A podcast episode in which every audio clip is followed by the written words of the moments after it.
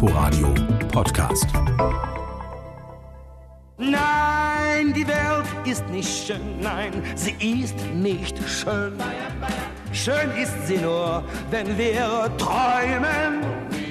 Kannst du verstehen, wie man lachen kann, wenn die ganze Welt schon morgen brennen kann? Ein Weltstar singt Deutsch. Gilbert Bicot ist 1966 von der Weltlage nicht gerade begeistert.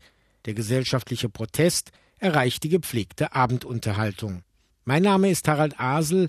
Willkommen zu Berlin Schicksalsjahre einer Stadt. Eine Chronik in 30 Folgen vom Mauerbau bis zur Wiedervereinigung. In Ostberlin wirkt noch der Schock des 11. Plenums nach, der Kahlschlag kritischer kultureller Strömungen. In Westberlin ist schon das zu spüren, was wir später die 68er Bewegung nennen.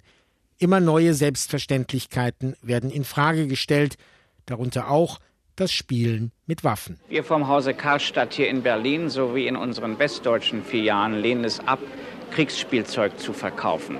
Wir sind der Meinung, dass die Kinder genügend anderes Spielzeug finden, an denen sie ihre Freude haben können. Gucken Sie mal, wenn ein Krieg ist, dann könnten wir uns vielleicht besser verteidigen als die, die das nicht, äh, sagen wir mal, nicht spielen. Die zum Beispiel nur äh, Murmeln oder sowas spielen. Die können das im Krieg bestimmt nicht. Wenn ich hier äh, überall Waschlappen aufwachsen, dann kann sich Deutschland ja nicht mehr richtig verteidigen. Ich sehe für die Jugend eine große Gefahr in der Verherrlichung von Brutalität und der Verherrlichung von Glanz, Glorie und Heldentum des Militärs. Zu der Zeit, das war 66, war in den USA schon sehr viele Demonstrationen gegen den Krieg in Vietnam.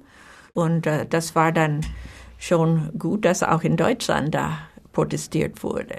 Gretchen Klotz, US-amerikanische Theologiestudentin, ist die Freundin des Aktivisten Rudi Dutschke. Im Februar ist sie bei der Demo gegen den Vietnamkrieg der USA dabei. Wie auch der spätere Leiter des Krips-Theaters Volker Ludwig. Wir haben uns nur unglaublich gewundert, mit welchem Hass das begleitet wurde, was da für Rufe von der Seite kamen. Also so hasszerfressene Gesichter, wie ich es also bis Pegida nie wieder erlebt habe. Ungefähr 1500 Studenten versammelten sich gegen 14 Uhr am Steinplatz und zogen mit zahlreichen anti-amerikanischen Spruchbändern und Plakaten über die Tauenziehen, die Joachimsthaler Straße zum Kurfürstendamm und blockierten dort mehrmals für einige Minuten den Straßenverkehr. Ja, das sind wir hingegangen zum America House und äh, erstmal hat man irgendwie was geschrien und so und dann aber fing die Eier an. Das war irgendwie sehr lustig.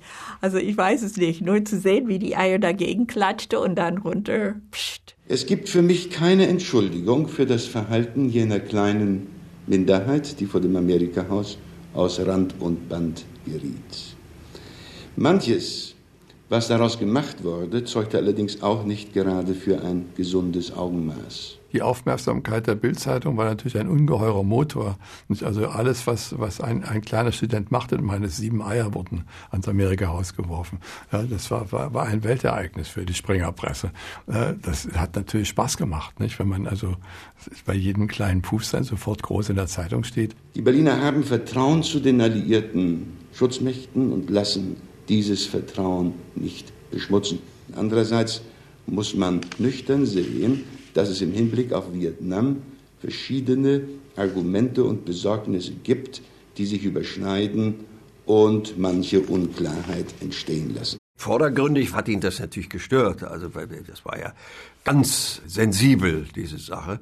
Aber im Laufe der Zeit hat er dann doch gefragt und das zeichnete ihn eben aus. Also was sind die Triebkräfte? Peter Brandt, der älteste Sohn des regierenden Bürgermeisters. Der 18-Jährige sympathisiert mit der Protestbewegung. Sympathien für Vietnam sind in der anderen Stadthälfte quasi Pflicht. So kommt auch der junge Schauspieler und Sänger Rainer Schöne aus Weimar zu einem Fernsehauftritt. Und dann fand ich irgendwo in einer Zeitung die deutsche Übersetzung von Pauls Traum, das war ein Anti-Vietnam-Krieg. Song. Und habe ich da eine Musik drauf gemacht und habe die äh, ähm, Amiga angerufen, den der ENA-Chef hieß Hoffmann, weiß ich noch. Und krieg einen Termin, das war völlig unkompliziert. Dann habe ich mich mit dem Arsch auf seine Tischkante gesetzt und habe zwei Songs gespielt. Ich träumte, ich sagte zu Präsident Johnson, ich will's dir sagen, Mann. Dein Krieg ist dreckig, den du machst da unten in Vietnam. Das ist alles sehr steif. Ich meine, es war die, da war ja schon die Hippie-Zeit, ne? Im, am anderen Teil der Welt. Und da war es alles so boah, düster und steif und fürchterlich. Aber so waren wir auf der Straße nicht. Ich weiß gar nicht, warum das, warum wir dann so im Fernsehen so steif waren. Keine Ahnung. Zwei Jahre später nutzt Rainer Schöne eine Berliner Besonderheit für seine Flucht in den Westen. Die Reichsbahn Ost hat als Betreiber der S-Bahn auch in West-Berlin Liegenschaften. Dort gibt Schöne ein Konzert und meldet sich anschließend im Notaufnahmelager Marienfelde. Noch im gleichen Jahr wird er bei der umjubelten deutschen Premiere des Musicals Hair einer der Protagonisten sein. Im Osten dagegen bleibt es steif. Etwa bei den Feierlichkeiten zu 20 Jahren Einheitspartei. Guten Abend, liebe Freunde. Sicher habt ihr schon in der Schule oder vielleicht auch im Kindergarten darüber gesprochen, dass heute ein ganz besonderer Tag ist. Wir jungen Pioniere grüßen heute ganz besonders die Genossen der Sozialistischen Einheitspartei Deutschlands. Lassen Sie mich Dank sagen der Führung unserer Partei und jedem ihrer Mitglieder in Stadt und Land. Dank für die immer ausgesprochene Wahrheit, auch wenn sie manchmal unbequem klang. An der Ostseite des Reichstages wird unter starker Bewachung durch Schützenpanzerwagen und Hundestreifen die neue Mauer weitergebaut. Das neue Bauwerk von etwa drei Meter Höhe demonstriert ein Stück von Ulbrichts moderner Grenze. Dahinter befinden sich Maschendrahtzäune, Panzerhindernisse, Hundelaufanlagen und andere Grenzsperren. Ich habe bei Amiga meine erste Platte aufgenommen. Und da gucke ich rüber auf den Reichstag. Und äh, ich komme eher nach China als darüber. Als ich dann in den Hansa-Studios, wo man auch rüber gucken konnte, die zweite Platte im Westen aufgenommen habe, habe ich rübergeguckt an den Osten, habe gesagt, ich komme eher nach China als wieder dahin. Dies ist der ehemalige Gefreite Peter Hagens, 21 Jahre. An dieser Stelle am Teltow-Kanal in Rudow flüchtete er vor zehn Wochen nach West-Berlin, nachdem er den zweiten Posten, mit dem er im Wachturm Dienst tat, durch einen Trick getäuscht hatte. Warum man an der Grenze steht und warum man schießt, in vielen Augen der Grenzer war das glatter Mord, wie in meinen Augen. Und was auch von der Bevölkerung so angesehen wird, nämlich wenn man als Grenzer in Grenzeruniform in der S-Bahn fährt, setzt sich kein Zivilist neben ein und man fährt alleine im Abteil oder an der Gaststätte, man wird gemieden und es setzt sich keiner an den Tisch. Auch wenn die Weltlage weiter kritisch ist, die informellen Kanäle zwischen Ost und West scheinen zu funktionieren. Im April stürzt ein sowjetisches Kampfflugzeug in den Stößensee eine Ausbuchtung der Havel im britischen Sektor. Die beiden Piloten sterben wohl bei dem Versuch, bewohntes Gebiet zu vermeiden. Der Westen zeigt sich dankbar. Selbst Willy Brandt würdigt die Piloten. Und ihre Leichen und der zuvor geheimdienstlich untersuchte Schrott werden an die Sowjets übergeben. Die besondere Lage Berlins ist auch für das kurze Gastspiel von Tasmania 1900 in der Fußball-Bundesliga verantwortlich. Nach dem Zwangsabstieg von Hertha BSC wegen Finanzmanipulationen sollte unbedingt ein Westberliner Verein mitspielen. Es traf eine Mannschaft, die eigentlich aus Amateuren bestand. Jeder im Stadion weiß, das ist der Sieg. Die Zeitlupe zeigt noch einmal eindrucksvoll den Alleingang des Neuköllners. Ihm und all seinen Kameraden einen herzlichen Glückwunsch für diesen Erfolg der Moral und des kämpferischen Einsatzes einer Mannschaft, die diesen Namen wirklich verdient. Im ersten Spiel hatten wir ein ausverkauftes Haus, 80.000. Da wirst du getragen von einer Welle. So, und wenn du dann merkst, jetzt sind 50.000, also das geht ja noch, sind 30.000, naja, Unterring ist voll, das geht auch noch. So, dann sind es 10.000. Das ist ein bisschen dünner heute. Ne? So, dann wären es 5.000 und dann wären es bis zum Schluss 800. Deprimiert natürlich ein bisschen. Soweit das Auge reicht, leere Ränge. So sieht es fast seit Monaten an jedem zweiten Sonnabend im Berliner Olympiastadion aus, wenn Tasmania 1900 um Bundesliga-Punkte kämpft. Warum sind Sie heute beim Fußball? Ja, weil meine Frau schlafen will, die viel frische Luft haben. Gewinnt Tasmania heute? Na, ich sag ja, ein blinde Hund findet immer ein Korn. Der Meinung bin ich. Irgendwann wird es schon mal klappen. Am lautesten hatte der Springer Verlag für eine Berliner Mannschaft in der Bundesliga getrommelt.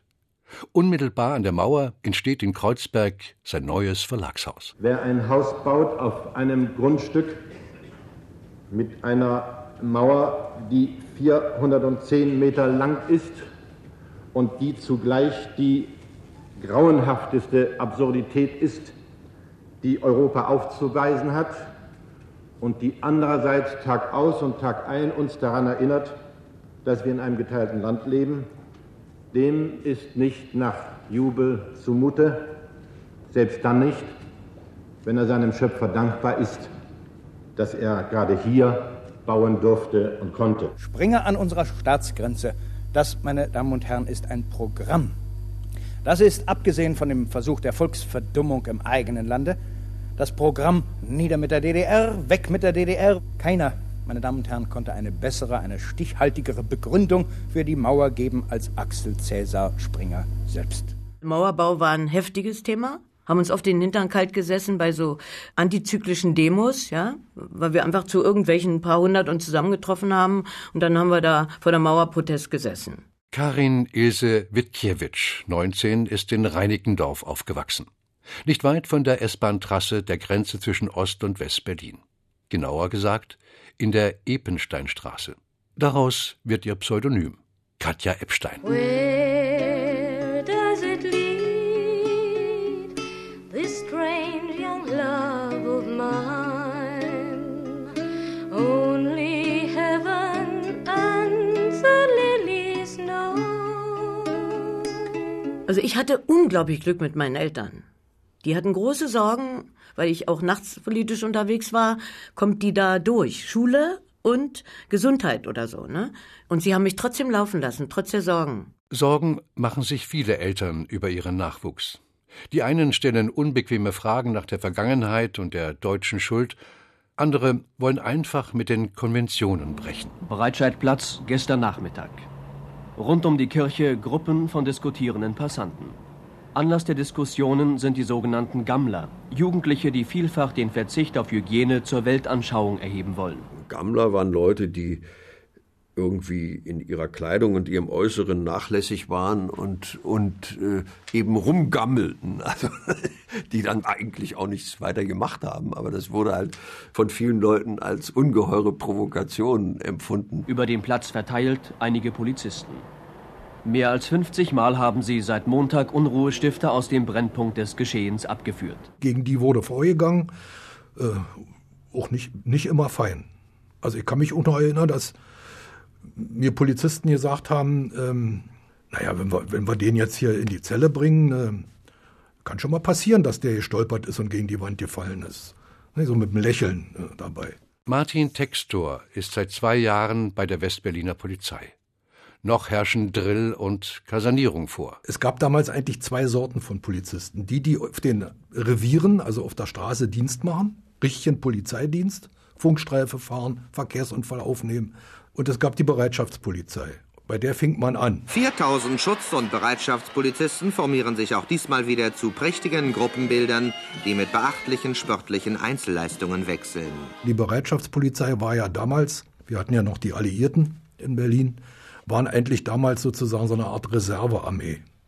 Und mehr oder weniger, also polizeilich, polizeiliche Aufgaben haben wir eigentlich nur nebenbei mal so erfahren. Mehr oder weniger haben wir Krieg gespielt. Damals habe ich noch mit einem Maschinengewehr geschossen, ein richtig schönes aus dem Ersten Weltkrieg noch. Und ich habe mit einem amerikanischen Panzerabwehrrohr geschossen. Also Bewaffnung, die man sich heute für die Polizei Gott sei Dank und richtigerweise überhaupt nicht mehr vorstellen kann.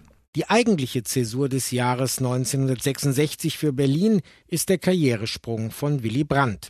Er wird Außenminister der Großen Koalition in Bonn. Was manche Berlinerinnen und Berliner treulos finden. Sein Sohn Peter bleibt als 18-Jähriger übrigens in der pulsierenden Mauerstadt und geht nicht in die Provinz. Auffällig bei unserer kurzen Rückschau auf das Berlin des Jahres 1966, wir sind diesmal deutlich westlastig. Die unsichere Situation nach dem Machtwechsel von Khrushchev zu Brezhnev und dem Kahlschlagplenum gegen die Kultur wirkt auch in der vorsichtigen Berichterstattung von damals nach. Doch bald werden sich neue Stimmen auch im Osten zu Wort melden.